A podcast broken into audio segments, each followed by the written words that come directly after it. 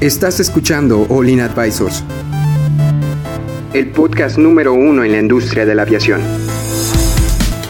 Entérate de los eventos y noticias más importantes del sector aeroespacial, en México y en el mundo. Ponte cómodo y sube el volumen que estamos por comenzar.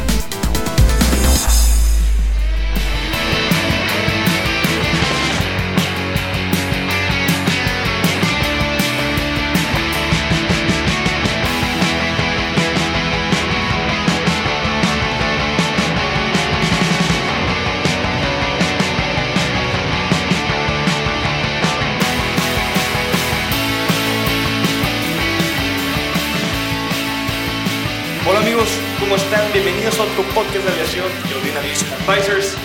El día de hoy, ¿creíste que Mexicana había desaparecido? No es verdad. ¿Qué? Ahora capacita a los pilotos y sobrecargos en el país.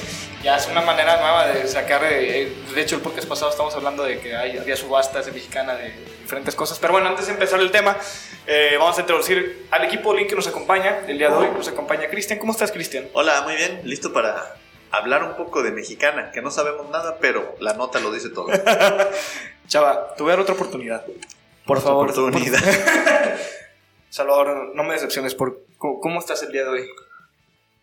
Hola, hola. Decepcionante. La- lo perdimos. Lo hemos perdido. La- la- el siguiente, mañana no te voy a preguntar. ¿eh? Señor Simpson, cuando yo golpeé su pie con fuerza, eh, usted dirá, y le pregunte, ¿cómo está, señor Thompson? Usted dirá, hola. ¿Cómo está, señor Thompson? Creo que le habla a usted. No, híjole, los Simpsons, ¿cómo olvidar? Pero bueno, este, el día de hoy estamos hablando, de hecho, en el capítulo pasado estábamos mencionando cómo Mexicana estaba ahí haciendo subastas sobre herramientas, tenedores, cualquier cosa que tuviera Mexicana. El antifaz, la llave española. Puras cosas de esas. Bueno, también recordamos que Mexicana tiene, pues, un, pues, es un taller de mantenimiento muy reconocido en México, creo que es el mejor de todo México. Pero también hay que, hay que definir a nuestros amigos latinoamericanos qué es mexicana. Bueno, ¿qué, qué- qué es mexicana? No, platícanos. Bueno, mexicana, después, de hecho creo que es... mm, eh, eh, fue en su tiempo la tercera aerolínea más vieja del mundo. Me Y parece ya- que se quedó a unos meses de ganarle a Bianca y ganarle a, a la otra, a KLM. Y este es la, era la aerolínea bandera de México. era la aerolínea bandera de México que en 2010, 2011 empezó a tener problemas financieros y quebró. No queremos que le pase eso a Bianca, pero ¿Por qué no lo descartamos. ¿Quién mencionó a Bianca en esto? porque es la segunda aerolínea más vieja del mundo. Eso nos pasó a nosotros, esperemos que no les pase a ustedes, confiamos mucho en ustedes colombianos, pero bueno, Mexicana empezó a tener muchos problemas con sus con su personal, ya que no les pudo pagar, no les pudo dar su finiquito, es como que te despedimos. Ah, ok, ¿y, y lo que me tienes que pagar? Sí, no te lo va a pagar. Nada más te voy a despedir. Bueno, está bien. Algunos dijeron, está bien, me voy a trabajar en otro lugar. Y otros dijeron, ¿sabes qué? Yo me voy a motinar aquí en el Aeropuerto Internacional de la Ciudad de México, en la Terminal C, me parece, o la Terminal 3. Y ahí se quedaron por muchos años. Las personas, sobrecargos, pilotos, mecánicos, se quedaron ahí todos los días durante todo ese tiempo. Y hasta hace poquito ya se empezó a, liberar las tensiones, ¿verdad? Ya, ya, esa fue un poquito de la introducción mexicana. Ya te doy permiso de hablar, señor presentador Adrián Leal. Ah, gracias, gracias. Bueno, el día de hoy, este, bueno, ya lo habíamos mencionado, el centro, el centro de adiestramiento técnico mexicana, pues ahora ya va a entrenar a pilotos y sobrecargos, el, eh, que ya le está entrando la competencia de, de entrenamiento para abastecer la gran demanda de pilotos y sobrecargos que, que está saliendo cada año, ¿no? Que tiene mexicana, ¿no?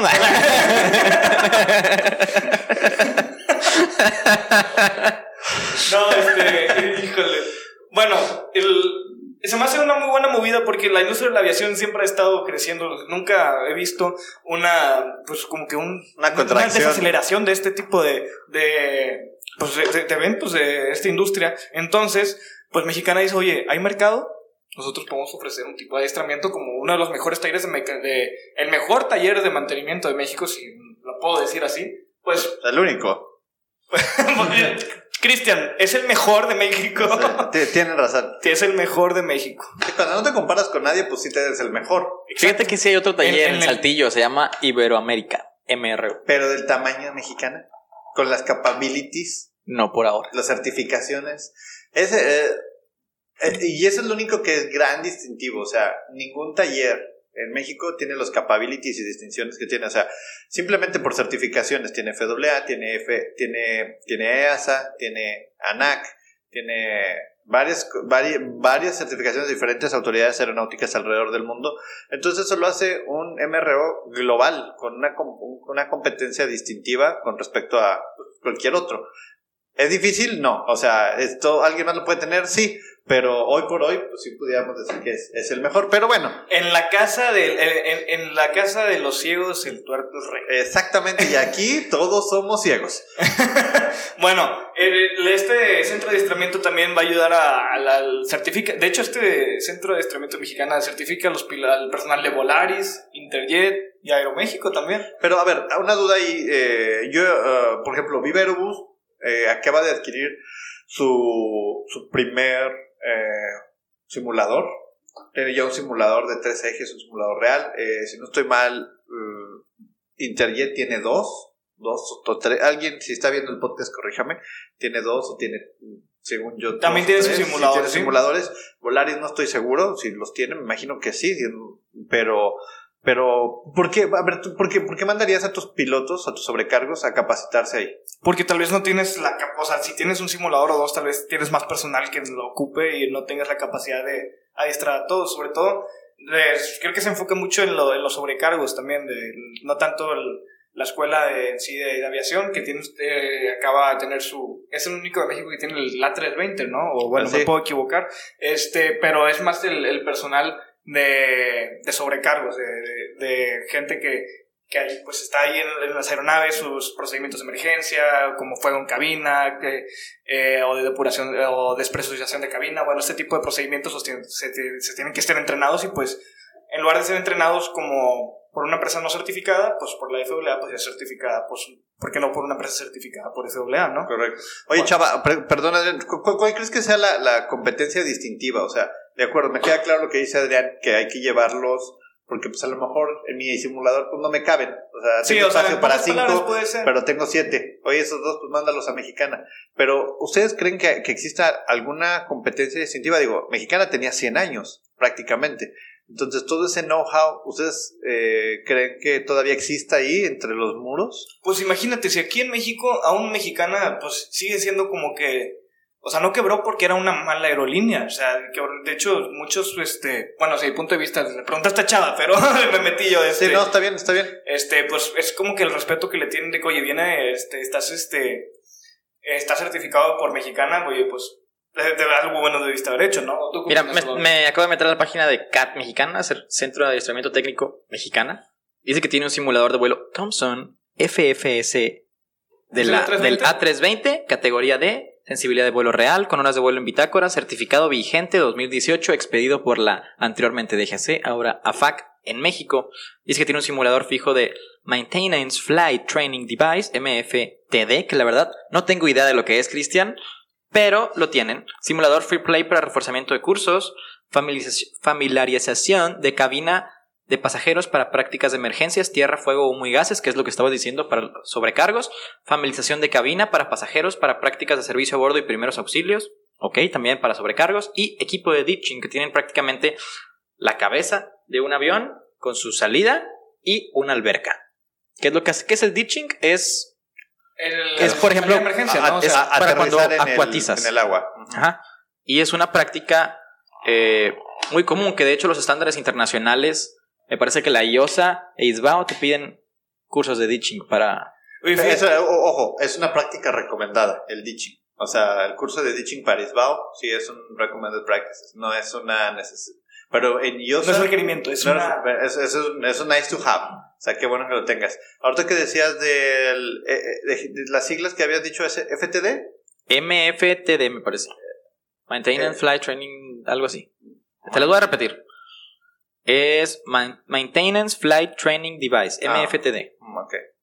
Bueno, este, pues mexicana, aún así, aunque no tenga su aerolínea, pues está, sigue siendo, pues, sigue estando adiestrando al personal aquí mexicano. Y pues yo creo que es una muy buena movida, tal vez este, poco a poco va a salir adelante. Un dato curioso de esta nota para los que, para los que no saben lo que pasa detrás de cámaras, cuando está viendo esta nota que Compián me ayudó a, a hacer, esta, esta nota no tenía título y de repente de Excel Airways eh, se cambiaba a que Mexicana quería comprarlo. O sea, decía un párrafo y yo, ¿qué?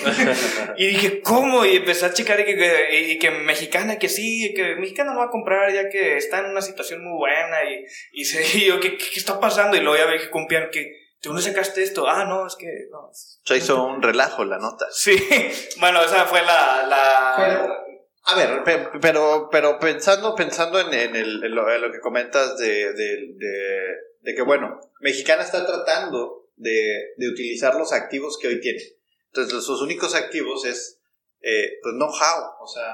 Sí, es el know-how, es, el know-how es muy valioso en muchas empresas. Es que es valiosísimo, o sea, vamos a pensar que todo el know-how que tiene Mexicana, simplemente en términos de adiestramiento, capacidades y mejores prácticas, eso debería de ser uno de los ejes rectores que le permitan a Mexicana hacer dinero, porque hablemos claro, ¿cuánto dinero necesita Mexicana invertir para poder impartir clases de know-how? Pues la verdad no tanto, porque ya, ya, ya, tiene, o sea, si acaso el salón. pero, pero imagínate, Bueno, también, quién sabe si tengan el personal que tiene el conocimiento. Porque Chansey, ese personal que tiene el conocimiento, fue uno de los que les dijeron, ¿sabes qué? Hasta aquí te quedas. Bye. Pero, pero la oportunidad. Sí, estoy de acuerdo, pero, pero entonces, hablando, y voy a regresar al tema de gestión de riesgo.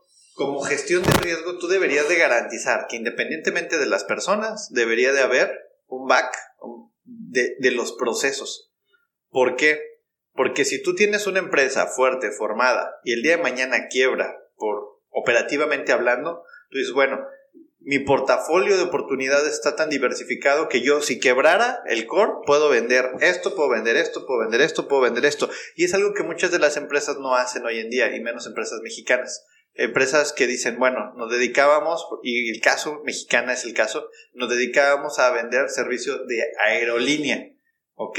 Y como una segunda línea de negocio teníamos este otro tallercito, pero no se dieron cuenta que tenían todo el expertise global de muchas cosas donde ellos pudieron salir a aerolíneas que se estaban formando nuevas ayudarles y venderles estos consejos de asesoría o de consultoría para decirles cómo sus mejores prácticas deberían implementarlas. Y eso lo hizo DuPont.